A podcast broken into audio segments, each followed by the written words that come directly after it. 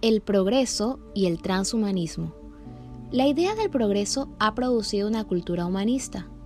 El progreso es un contenido que ha sido realizado durante las primeras personas del pasado, antigua Grecia, Roma y el cristianismo. La necesidad del hombre por ejercer un dominio sobre la naturaleza los impulsaba a querer desarrollarse cada vez más, hasta llegar al punto de tener el control sobre todo lo que los rodea. Para los griegos, mirar al pasado y describir la trayectoria del tiempo significaba progreso. Sin embargo, para el cristianismo, la idea del progreso estaba basado en limitar los deseos terrenales para alcanzar la sabiduría. A través de ello, podemos ver que en cada civilización la idea del progreso era diferente. Cada uno buscaba cómo poder desarrollarse más según a su ideología. También podemos decir que la idea del progreso a fines del siglo XVIII empieza a girar no alrededor del universo como antiguamente lo hacía, sino alrededor del hombre como principal sujeto de estudio. Este enfoque antropocéntrico ha marcado el quiebre entre fe y razón. Anteriormente el progreso era concebido como consecuencia y ahora es transformado en causa. Cada vez va creciendo un nuevo cambio y una nueva idolatría por lo nuevo. Esta mentalidad se hace parte de la modernidad. El progreso es la aspiración a la perfección. Y según Fontanel, mientras más sepamos, mejor estaremos. Y debemos tener el presente más que el pasado. Y la idea de poder ejercer dominio sobre la naturaleza y querer desarrollarse cada vez ha llevado a la sociedad a crear el transhumanismo, un movimiento que busca mejorar las capacidades físicas, intelectuales y morales del ser humano mediante la tecnología. El transhumanismo comienza a desarrollarse durante la época de los 90. Se podría decir que la evolución biológica o natural es un proceso cruel y en el transhumanismo encontramos una metodología para estar vivos toda la vida.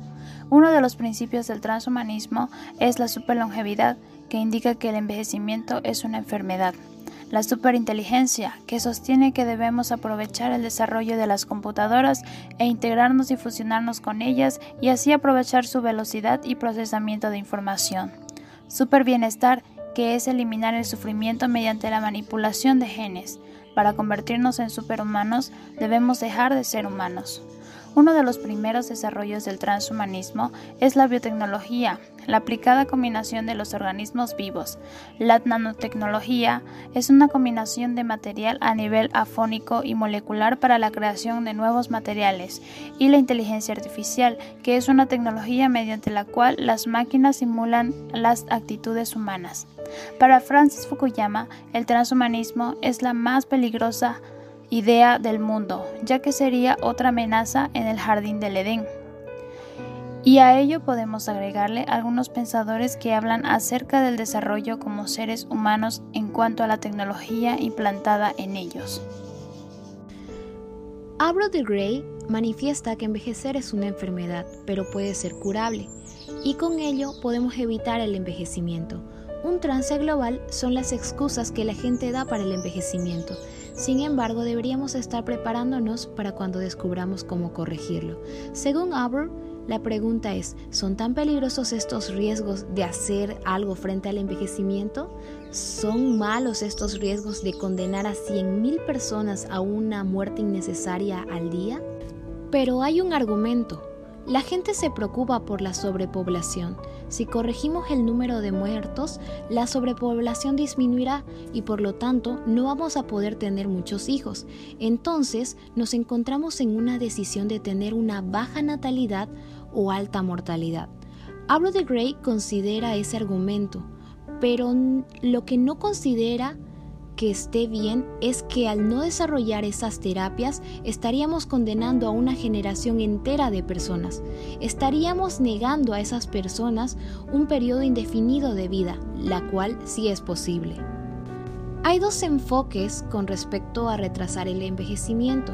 Están el enfoque gerontológico y el enfoque geriátrico.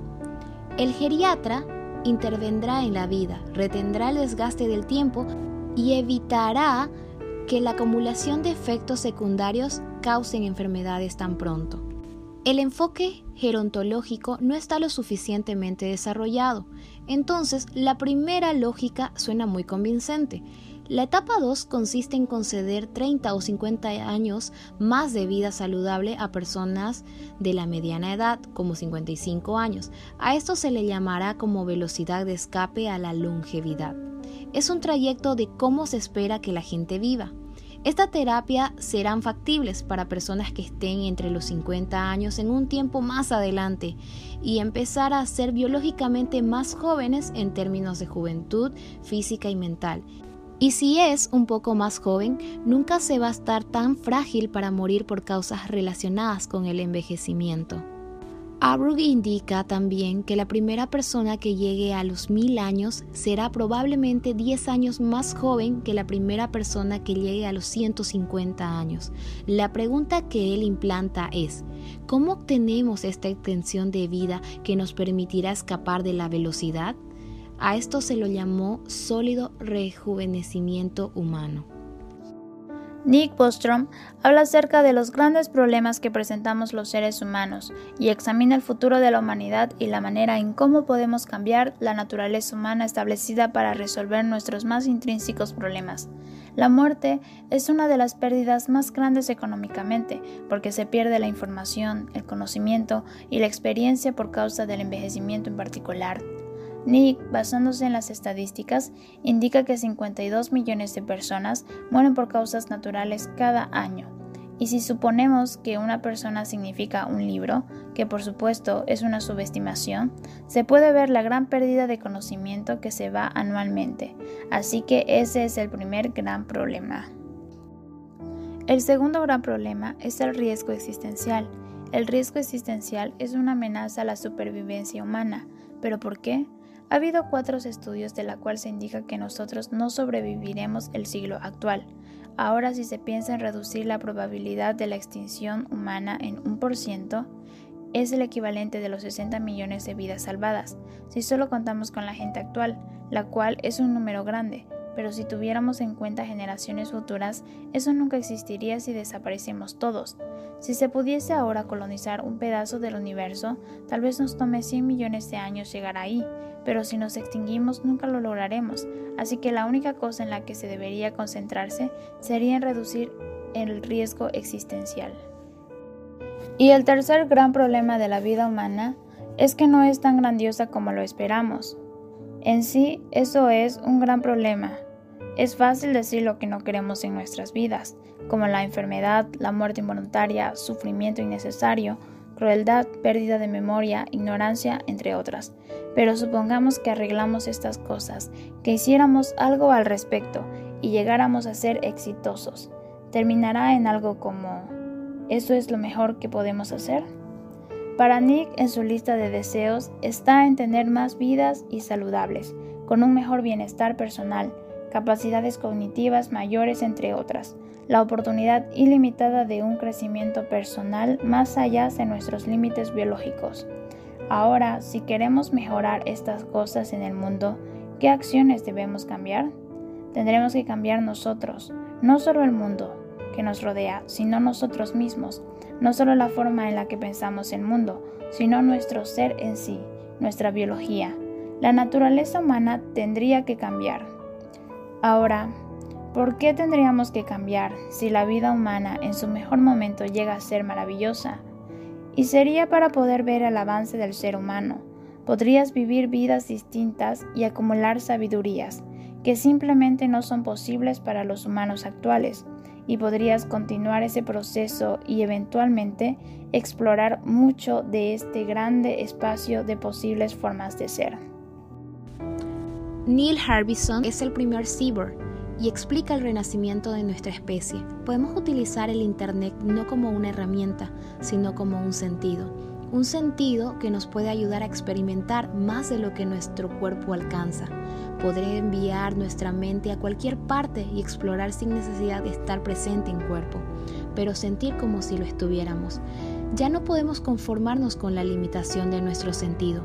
Podemos escoger qué cuánto, cómo podemos percibir la realidad y podemos diseñar nuestra propia percepción. Con todo ello podemos ver el avance de la sociedad hasta el siglo XXI y nos da un pantallazo de cómo será el desarrollo de la tecnología dentro de los seres humanos de aquí a 100 años. ¿Qué cambios te gustaría tener en tu vida?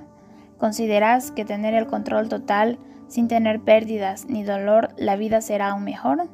¿Aún teniéndolo todo, te sentirás autosuficiente o cada vez buscarás tener más? ¿A dónde te llevará el deseo de tener el control total? Este proyecto fue realizado por Cecia Ramos y Doren Olivera. Esperamos que sea de su agrado.